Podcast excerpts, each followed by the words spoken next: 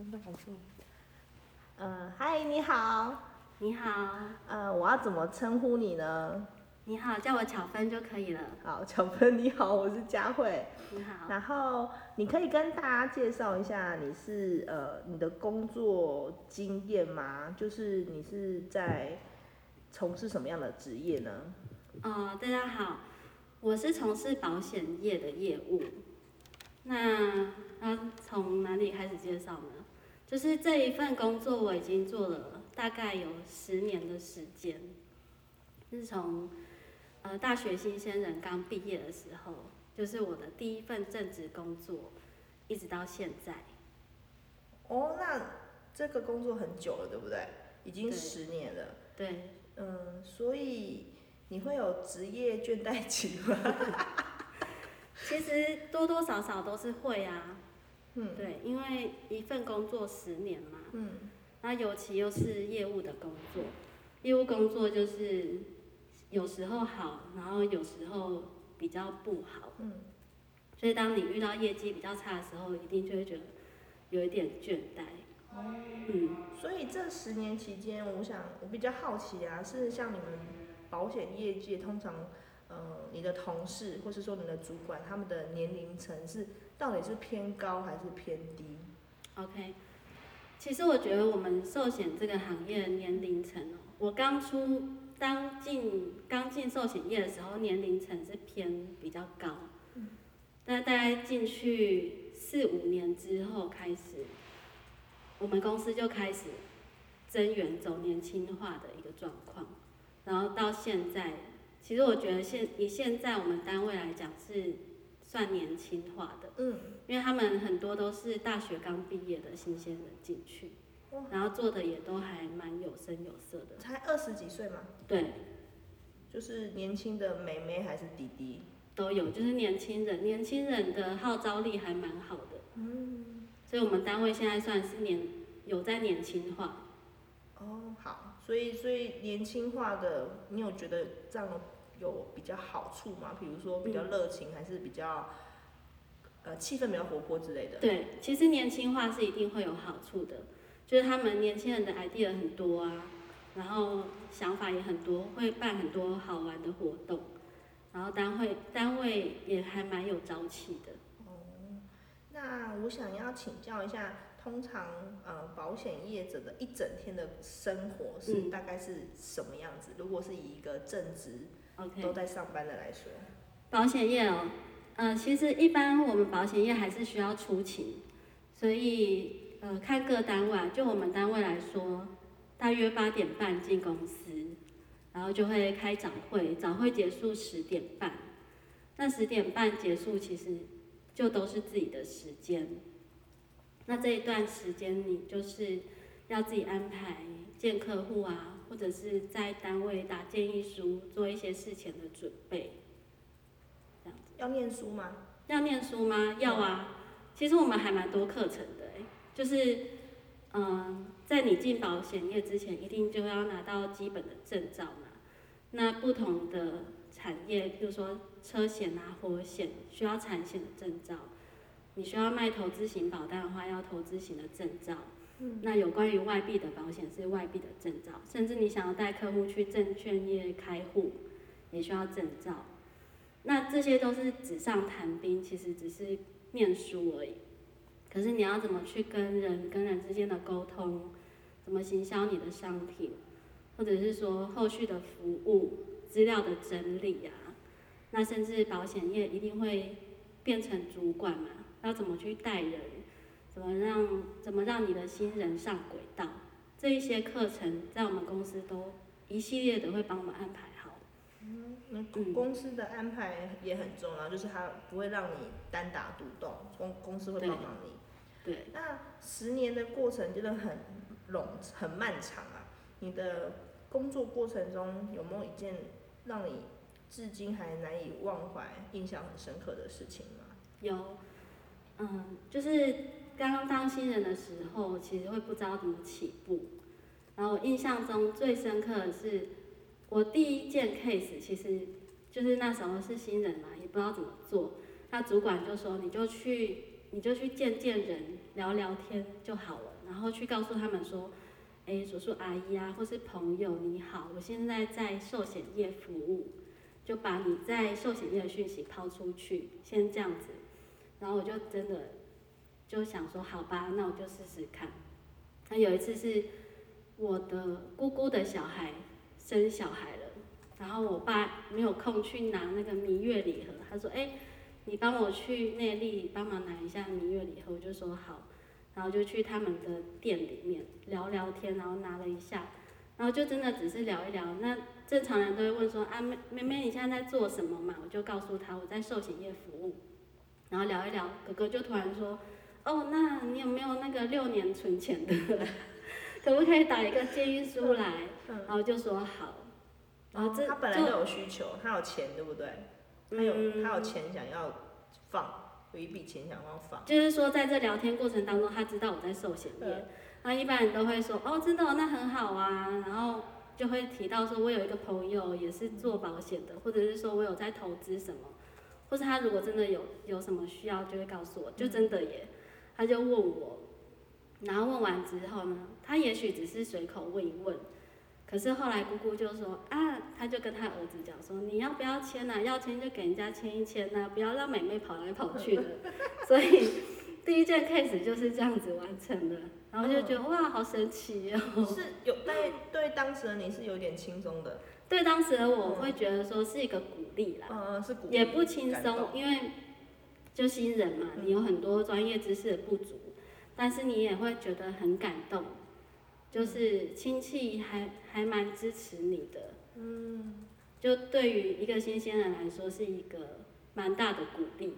嗯嗯嗯，应该说新人碰到这种事情会觉得，嗯，好像自己的，诶，那要怎么讲？就是自己的经验值又加分了。对，就会觉得说还蛮开心的。那这个是。对于刚刚入这一个行业的时候，一开始这是一个算是很好的开始，嗯，但是你可能做没多久就会觉得哇，好辛苦哦，其实没有这么容易。对啊，因为我想要要叫人家买一份这个金额算有点高的，不管任何产品有点高的，是不是很难说服人家？我那时候的想法就是我去跟他们分享这件事情。然后，但是遇到困难点是太年轻了，可能身边的同学都刚开始工作，没有什么存款，然后可能观念也需要再去多加强。可是我做这个行业大概两三年之后吧，有一件事情还蛮感动我的，就是我在跟我大学同学聊天的时候，然后就一般见面吃饭，可是他聊一聊，他就跟我说：“哎，小芬，谢谢你。”然后我就吓到想说：“干嘛？干嘛？谢谢。”他说：“哦，没有啦，因为我发现啊，其实我的银行户头里面是没有什么存款的。可是呢，我发现我的保险里面是有的。嗯，就是当时刚开始出社会，然后你有告诉我说，每个月帮自己存个五千块。哦，那他就发现其实他的消费习惯不好。嗯，他是属于有钱就会想花光，但是他却因为你的建议存了一笔钱在保险的户头。对。”然后他就觉得他默默的也把钱存下来了。哦。他是他觉得是一件好事情。然后也没有他也没有感觉到很痛苦，可是他却存到钱。对，因为他的习惯是有钱就花嘛。嗯。可是我们每个月把他的钱定期定额的扣掉了，他也觉得不痛不痒。可是又过了几年之后，保险六年到期了，他真的需要用到一笔钱去筹备他的婚姻的婚礼的时候，他会觉得哦，真的。感谢当初的自己。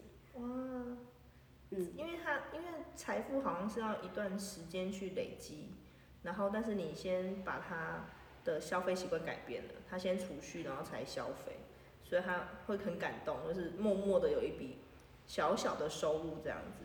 对啊，然后我就觉得哦，这个工作真的放长远来看，真的是还不错。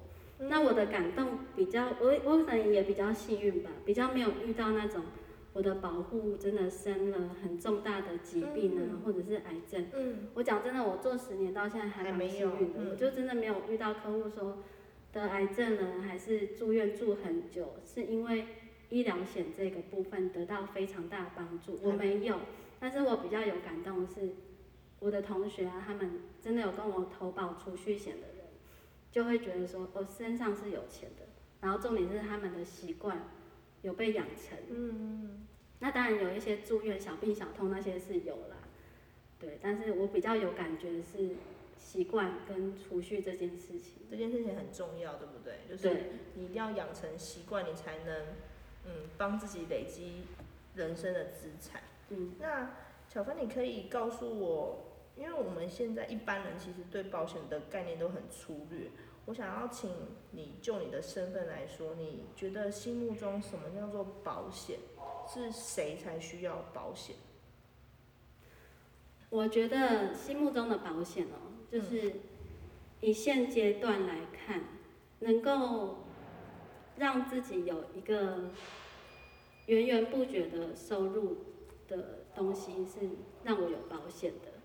就是说，当我遇到需要医疗行为的时候，让我不用担心我资金的来源，这是一个保险。就当我遇到要被长照的时候，我有一个收入，这是一个保险。嗯，就是保障的感觉嘛。对啊，因为它是一个杠杆的原理。嗯，我现在为什么需要投保，就是因为我资金不足。对。那我这个资金就是需要由保险公司来替我承担。嗯嗯，我认为是这样。嗯，那呃，有有人说有钱人不需要保险，穷人才需要保险，你同意这种话吗？就是有钱人他们已经很有资产，其实他们不太需要保险去分摊。那是像我们一般人，他比较需要保险这件事情，你会同意这这段话吗？我会同意啊。嗯。对啊，因为如果你真的像郭台铭啊那种很有钱很有钱的人，当然他自己的资金就足够了，他可能真的不需要一般的人身保险。嗯可是他们需要的是企业保险。嗯嗯。他们需要的是企业那方面的保险，嗯所以他还是需要保险的。不一样的需求。不一样的需求啊，就是他可以 cover 的地方，他可以不要投保，没有关系啊。可是如果一般人，尤其是你刚刚提到的穷人，嗯，是多穷？定义是怎么样？就是嗯当你遇到这个突发事件，意外也好，拿不出钱来医。疗也好的时候，会让你可能变成穷人的时候，对。我们就需要投保。哦。就是也许今天这个人的薪水有十万，对，可是在他可以有工作能力的时候，他可以安然无恙的度过每一天，去做他想做的事情。可是如果他今天身体有问题了，不能再继续工作，没有办法持续有这个十万收入的时候，他能不能持续他原有的生活？嗯。如果不行的话，他就需要投保，好，即便他现在年薪百万，就需还是需他可能还是需要。嗯，那像我们现在社会新鲜人刚出来，可能没有这么多资金，你会建议至少要帮自己准备哪些保障吗？会，我会建议他至少帮自己准备最基本就是实支实付的医疗保险，这个是最直接会需要用到的。实支实付的医疗保险，对，因为现在的医医疗技术太发达了，很多都是自费的。那嗯，然后这个是刚开始还没有钱的状态，然后比较多金额可以规划的时候，会建议还有什么是让一般人可以去做选择？我会建议第一步一定是实支实付，嗯。那第二步的话，我个人的浅见是，呃，重大伤病、重大疾病的，然后第三步的话，再来去考虑到长期照护的保障，因为呢，会遇到长期照护的情况，一定是他前面生了一个重病嘛，那通常这个重病是会符合重大伤病的。嗯那在重大伤病之前，他一定是先去医院检查、住院、开刀手术、门诊治疗。嗯，那这就是最前面的医疗实支实付。好，然后那我想要就是请你跟那个观众们说啊，像你现在这样子十年过去了，你想会推荐其他人，特别是社会新鲜人，他们从事跟你一样的行业吗？其实我也还蛮会推荐的耶。嗯，就是说在保险这个行业，我觉得它需要一个很好的同整能力嗯，跟需要一个好的自制力，还有沟通的能力。嗯那在这个保险这个行业里面，都可以学得到。嗯啊，我们学到的可能就是一个软实力，嗯这个软实力是你带得走的。你如果以后转行啦，或者是说跟家人的相处啦，其实透过这个工作可以学习到蛮多技巧跟方式的，然后会让你这个人有所成长。嗯，我觉得是一个好的工作。哇，谢谢你跟我们分享这么多，然后今天学到好多哦，我觉得呃大家听到应该也会非常有收获。然后最后最后的最后啊，就是谢谢你明明感冒还来就是参加我们的访问，然后谢谢你，希望下次还可以再访问你哦。好，拜拜。